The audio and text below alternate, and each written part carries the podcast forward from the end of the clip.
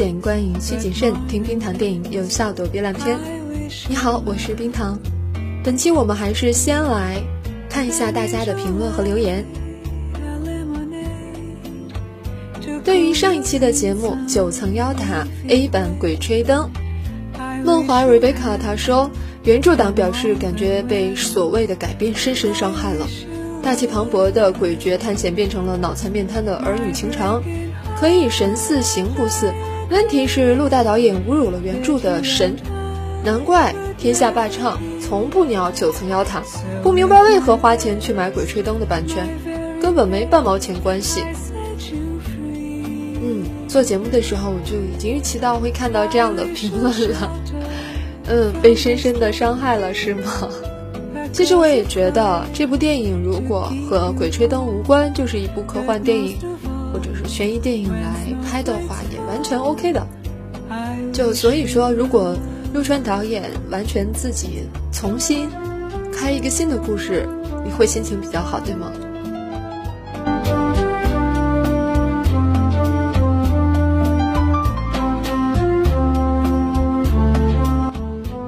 可是杨小帅吃饱了撑的，他说 删了两遍呢，然后我去看书了，看看这不是蛮好的吗？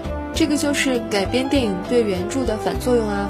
小小史力说便便很帅，这都什么名字啊？他表示电影结尾听到 Demons，整个人都炸了，一点都不后悔看九层妖塔，对吧？所以必须奉上这首曲子嘛。还有人问 A 版是什么意思？嗯，A 版的意思就是说这个是《鬼吹灯》改编电影的第一个版本，先出来的版本就给它起名叫 A 版了。那到十二月的时候会上映《寻龙诀》，我就把它叫做 B 版，就是这样。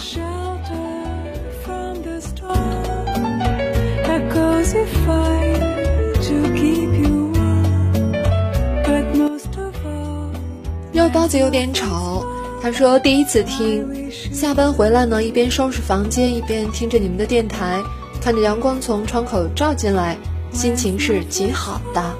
嗯，最后一句是甄嬛风吗？呵呵，谢谢你的喜欢，能让你开心，我也蛮开心的。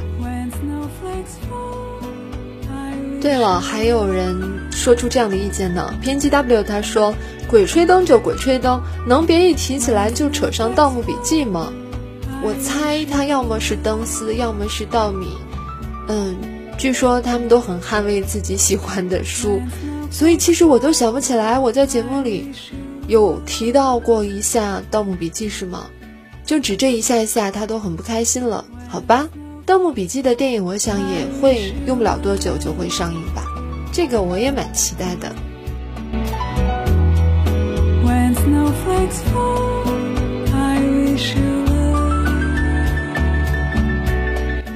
还有一期老节目也收到了一条，嗯、比较好的评论。这期节目是郭敬明和韩寒谁更像个中国梦？皮蛋宝贝评价说，对于这个时代，韩和郭从来就没有负担过知识分子、文化人的责任。这个时代的作家没有意识去当什么人民的良心，因为真要去追求伟大和良心这两个词，是要付出代价的。两个人都是娱乐圈的，韩寒不痛不痒的吐槽，既可以圈粉，还可以卖乖，何乐而不为？而郭敬明的本质一直就只是个文化商人。对于皮蛋宝贝的话，你怎么看呢？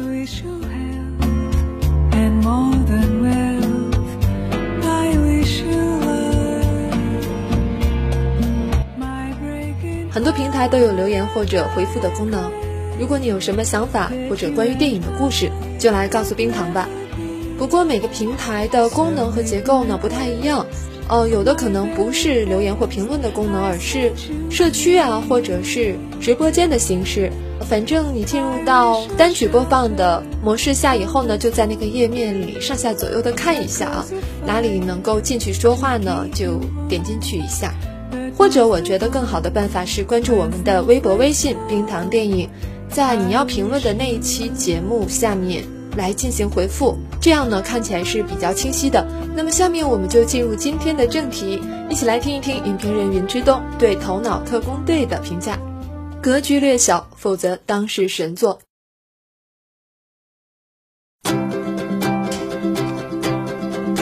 So, Riley, how was the first day of school? Fine, I guess. You guys pick up on that? Sure did. Something's wrong. Signal the husband. Uh-oh, she's looking at us. What did she say? Oh, sorry, sir. No one was listening. Is it garbage night? Uh, we left the toilet seat up. What is it, woman? What?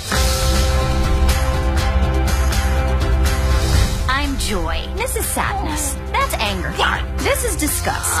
And that's fear. We're Riley's emotions. These are Riley's memories. They're mostly happy, you'll notice, not to brag. I wanted to maybe hold one. What happened? Sadness? She did something to the memory. Is everything okay? I don't know. Take it back, Joy. Try. Joy, no, Let wait. go. The core memories. No, no, no, no.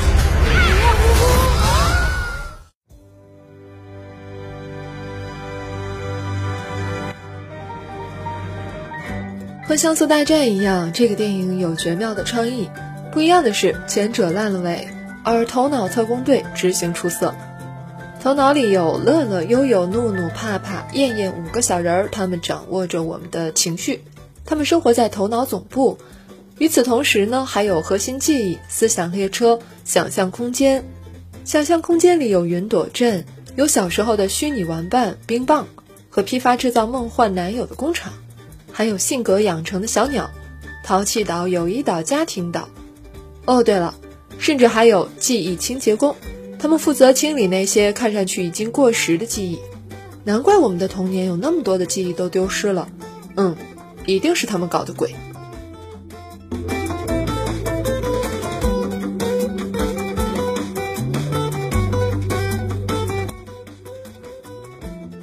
真的是一部脑洞大开的电影。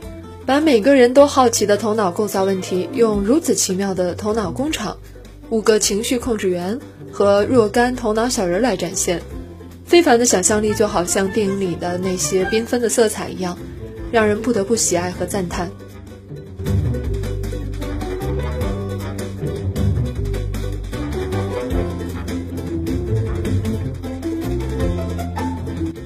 乐乐和悠悠的突然走失，和小主人莱莉的转学生活衔接，让头脑里的童话世界和头脑外的现实世界结合在一起，加深了情感共鸣的传递，也表达出了电影的主题。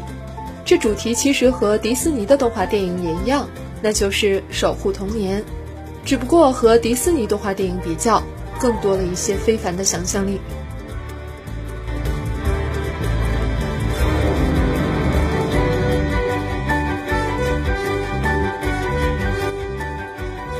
头脑类的童话世界有两点让人印象特别深刻的，一个是冰棒的消失，这是我们注定的成长。成长有时候就是忘记与重塑。我们都爱冰棒，但我们不可能永远停留在童年。即使在我们的想象空间里，也会有不断的新的玩伴和守护神出现。二是悠悠对冰棒的安慰成功，让乐乐意识到，其实每一个情绪小人都有自己的作用。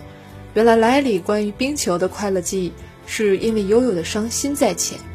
是啊，在我们的核心记忆区内，很多时候快乐都是和悲伤交织在一起的。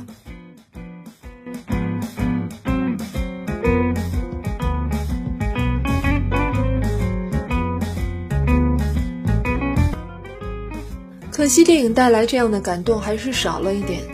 我很理解，因为成年人的头脑世界太过复杂，难以形成故事。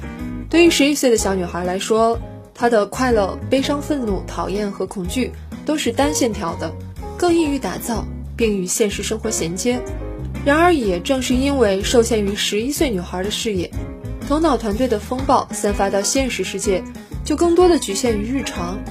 莱莉的离家出走以及父母的和解表达，都只是浅层次的感动，总让人觉得还是少了一点什么。总结起来，还是隔绝略小的缘故。对于成人来说，离家出走就是快要被抛弃了的记忆；对于同龄人来说，莱莉的离家出走和回归都归结于情绪小人儿，就来的过于简单和巧合了。如果对莱莉与父母的感情以及莱莉的离家出走挖掘的能够再深刻一些，对头脑中五个情绪小人的自我成长展现的再丰富一些，电影可能就不失为真正的神作了。由于脑中小人的设定，电影可能更适合十岁以上的孩子，以及还有一颗童心的成年人们观看。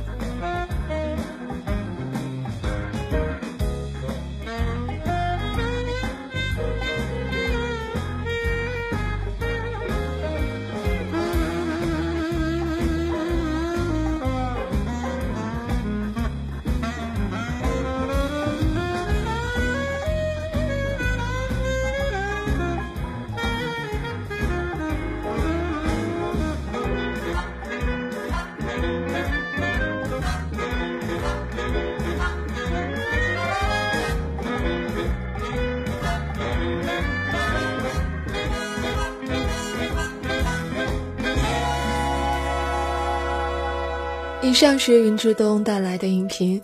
最初听说这部电影的时候是非常感兴趣的，因为它的设定是如此的有想法。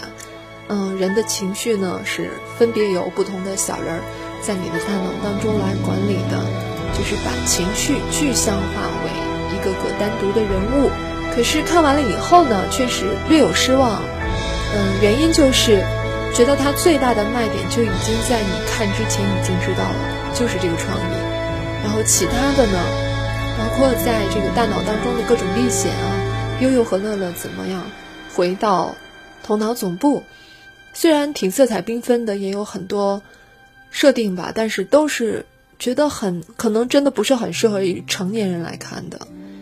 嗯，我觉得真的要说感动的话，可能也就是只有冰棒消失的那一段情节，确实是挺感动的。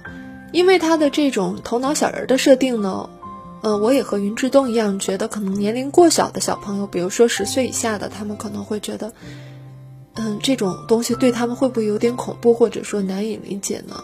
可能十岁以上会比较好。有一些电影呢就是这样的，在你看之前已经知道了它最大的卖点和吸引眼球的地方，比如说前一段时间我们也评论过的《像素大战》，八十年代的红白机游戏。穿越到我们的现实生活当中，这是多么有创意的一个点子！可是细节没有把握好，和预期差很远。嗯，再比如说布拉德皮特的返老还童，在这部戏里面是挺拼演技的。可是如这个题目所说，这部电影的全部的这个主线的故事情节，你通过这题目都已经知道了，所以你看的时候会觉得没有什么。可以值得期待的东西情节在前面等着你。一部电影当然不是只看情节的，你也可以看演技、看剪辑、看镜头的运用，甚至灯光的运用、化妆、道具等等。但是故事确实是一部电影的灵魂。从这一点上来说呢，我会喜欢那些能带给我惊喜的电影。那我们本期的节目就到这里。如果想来评价电影或者评价节目的话，请加我们的微博微信“冰糖电影”，写下你的观影感受，或者是看电影时候的故事。我们下期再见。